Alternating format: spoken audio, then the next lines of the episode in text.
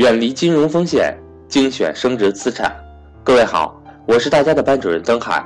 想要系统学习更多理财知识，提升理财水平的伙伴，欢迎和我联系。我的手机为幺三八幺零三二六四四二，我的微信为格局全拼小写后面加上六八六八，也就是格局六八六八。下面请听赵正宝老师的分享。那未来，未来的投资中心是什么呢？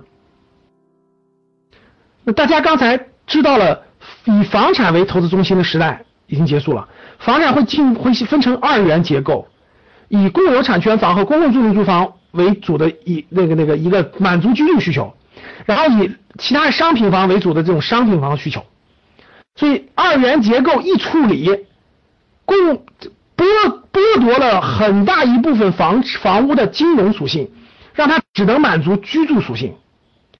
这样的话，就大量的这种刚需就就消化掉了。所以呢，你投资房产的人，未来的接盘量就减少了，就没人给你接盘，所以就造成了你的房产未来的升值的空间就会极大的压缩。大家知道这个逻辑以后，那我们来说，未来的投资中心是什么？各位听好了，这是我的观点啊。未来无论是未来无论是房产或是股市，大家听好了。因为最主要的资产就是不动产和公司的上市公司的股股份，好公司的股份，这是最重要的资产。未来无论是房市或是股市，资产过剩将成为常态。大家记住我这句话，我好好的给大家解读一下未来这个投资这个资产的变化。各位啊，大家认真听，这个关系到你的很多问题。就是我问大家一点啊，我问大家，现在房子的存量，你们发现没发现，各位？各个城市通过这十多年的大规模建设，包括最近两年的大规模的这个资金都涌到房地产里头。我问大家，你们各个城市的房子存量是多不多？各位，你们回答我。就你们觉得你们你们所在那个城市的房子存量多不多？就是大量的房子，包括住人的，包括没住人的，多不多？其实房子非常非常多。然后呢？由于最近这三年还有大量的市场供应，就大量的市场供应，所以就造成了其实房子的这个存量特别多了。大家想想，如果房子存量多了以后，它最大的变化在于哪儿？我我我问个问题，你就好理解了，各位。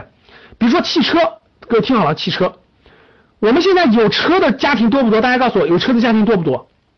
我问大家一个问题，有车的家庭多不多？非常多，对不对？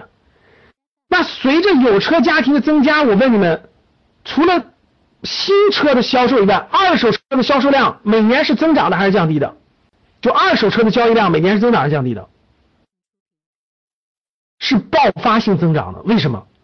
因为大量的人有了车以后，他开了很多年以后，他有钱了，他就要换车，对不对？其实各位，房子和车是一个道理。虽然房子居住它比较稳健，但是换房的人也增多了。就随着这个房子房屋的大量增加，二手房的交易量急剧上升了。过去的房子大家有一套就不错了，都不买卖量很少。现在的一线城市，你们去调研一下，各位北上广深的一线城市，基本上二手房的交易量已经超过了一手房的交易量，新房的交易量。这点大家能听懂吗？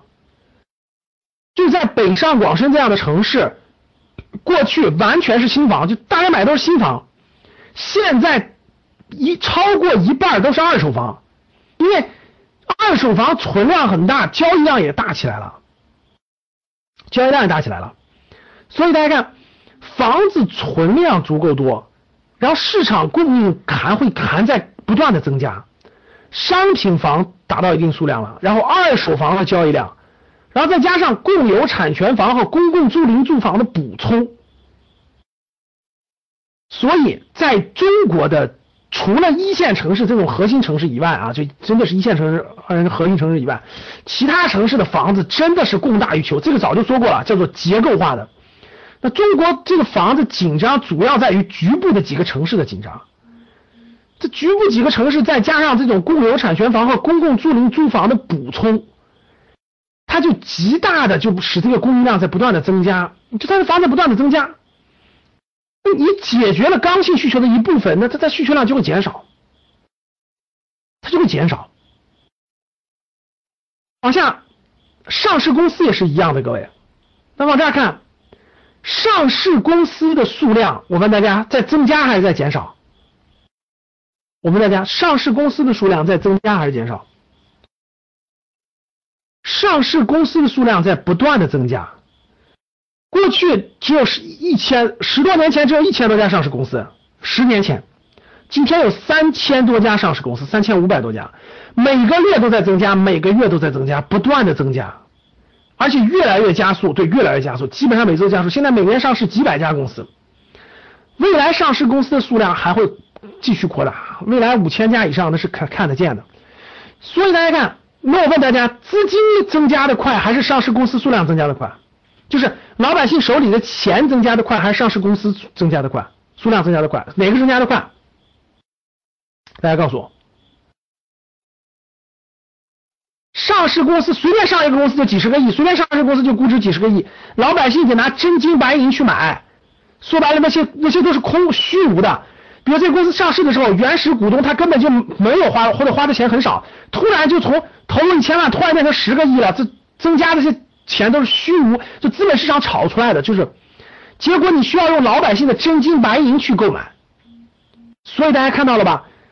上市公司数量在增多，供应还在增加，大量的公司上市，然后未来还有大量的国企的债转股，大量的国有企业的债转股，那债债还不了了怎么办？卖给股东，债转股，未来未来几年债转股还有几万亿资十几万亿的资金要债转股，所以各位。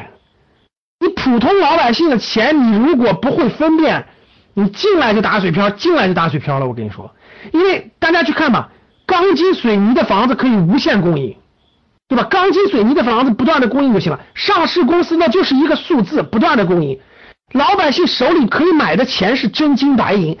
我问大家，是不是过剩？房子供应量严重过剩，上市公司数量严重过剩。所以我给你个板上钉钉的结论，就是资产过剩成为常态。过去叫啥叫资产荒？你为啥叫资产荒？钱不断的在印，钱增长的速度比好房子数量大，钱增长的速度比是好的上市公司数量多，所以就造成了房子疯狂涨，好的上市公司疯狂涨。好房子涨，资金都不来股市。最近为啥什么茅台呀，什么好公司不断的上涨？你知道为什么吗？因为房子不能作为资金的这个沉淀池了，公司数量有那么多，上市数量那么多，那大家告诉我，真金白银会选什么？大家想想，真金白银会选什么？所以就从就从资产荒变成了资产过剩，大家听懂了吧？未来几年，各位是资产过剩，货币货币现发行量往下压缩，然后资产是不断的增加，房子不断的盖出来，你随便去看看全国大多数城市，到处都是新房子，对吧？然后呢，上市公司数量在不断的发行，所以如果你不了解、不学习、不会分辨的话，老百姓的大量的钱其实最后都会买了劣质资产，资产供大于求是大趋势。当你看明白这一点，房房地产的惊天巨变的发生，上市公司数量的不断增加，我可以明确告诉各位，这个世界上的资产已经就现在目前的国内资产已经变成了资产过剩。供大于求是大趋势。